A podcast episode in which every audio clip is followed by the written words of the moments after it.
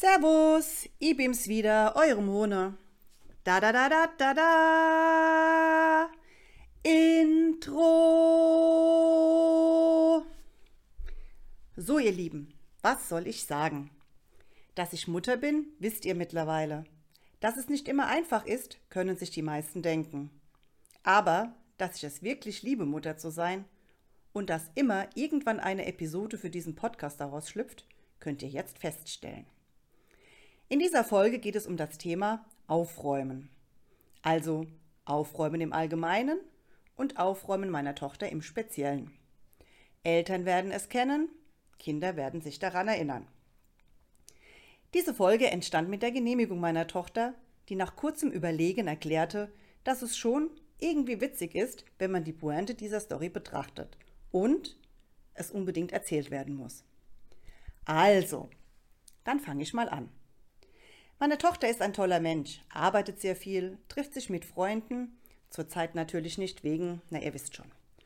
Und schaut ansonsten mit mir, wenn sie mal Zeit hat, Trash TV, was allerdings ein Thema für eine andere Episode ist.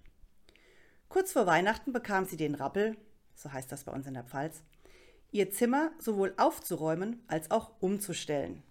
Wir Kinder der 80er hatten einen Klamottenstuhl. Also eigentlich war es ein Schreibtischstuhl, aber irgendwo mussten wir damals ja unsere getragenen Klamotten, die noch nicht drei für die Wäsche waren, hinlegen.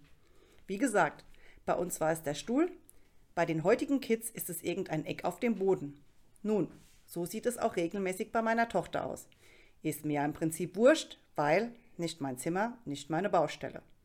Allerdings, wenn du als Mutter deine eigenen Klamotten suchst und die dann irgendwo im Nirvana deiner Tochter liegen, wird es doch sehr unangenehm, weil nackt auf die Arbeit, das will niemand sehen. Aber jetzt zum eigentlichen Thema. Meine Tochter bekam vier Wochen vor Weihnachten ihren Aufräumanfall. Ich saß zu diesem Zeitpunkt am Esszimmertisch und habe eine meiner Folgen zusammengeschnitten, als sie das erste Mal zu mir kam, um zu berichten, was sie in ihrem Zimmer gefunden hatte. Ich muss dazu sagen, dass sie immer kam, mir ihren Fund zeigte, wieder wegging und weiter aufräumte und dann wieder kam. So im 15-Minuten-Takt. Vorneweg. Die Aufzählungsreihenfolge ist nicht die auffindende Reihenfolge bei der Aufräumaktion. Aber ich habe tatsächlich versucht, mich mit der Aufzählung der Gegenstände zu steigern. Aber hört selbst. Fund Nummer 1. Vier Rollen Geschenkpapier. Ich so, cool, dann müssen wir ja dieses Jahr keins mehr kaufen. Fund Nummer 2. Drei Weihnachtskarten. Meine Tochter so, oh Mama, guck mal, wie cool, brauche ich dieses Jahr mal keine mehr zu kaufen. Fund Nummer 3. Impfpass. Das Lustige daran ist eigentlich die Tatsache, dass der Impfpass, den sie gefunden und mir gebracht hat, auch schon ein Duplikat ist, nachdem sie das Original schon verschlummt hat. Beziehungsweise irgendwelche Heinzelmenschen haben das Original mit in ihren Wald genommen und irgendwo verbuddelt. Eltern kennen das. Fund Nummer 4. Fotos im Bilderrahmen. Unspektakulär. Eigentlich, denkt ihr. Allerdings waren die Fotos aus den Jahren zwischen 2007 und 2017. Denkt mal drüber nach. Fund Nummer 5 ihr alter Nintendo, den sie schon ganz lange gesucht hat. Dies lasse ich jetzt unkommentiert. Fund Nummer 6. Ein Schwimmdonut. Dies lasse ich ebenfalls unkommentiert. Und last but not least, Fund Nummer 7. Für mich der beste Fund, weil einfach die Geschichte dahinter die absolut abstruseste ist.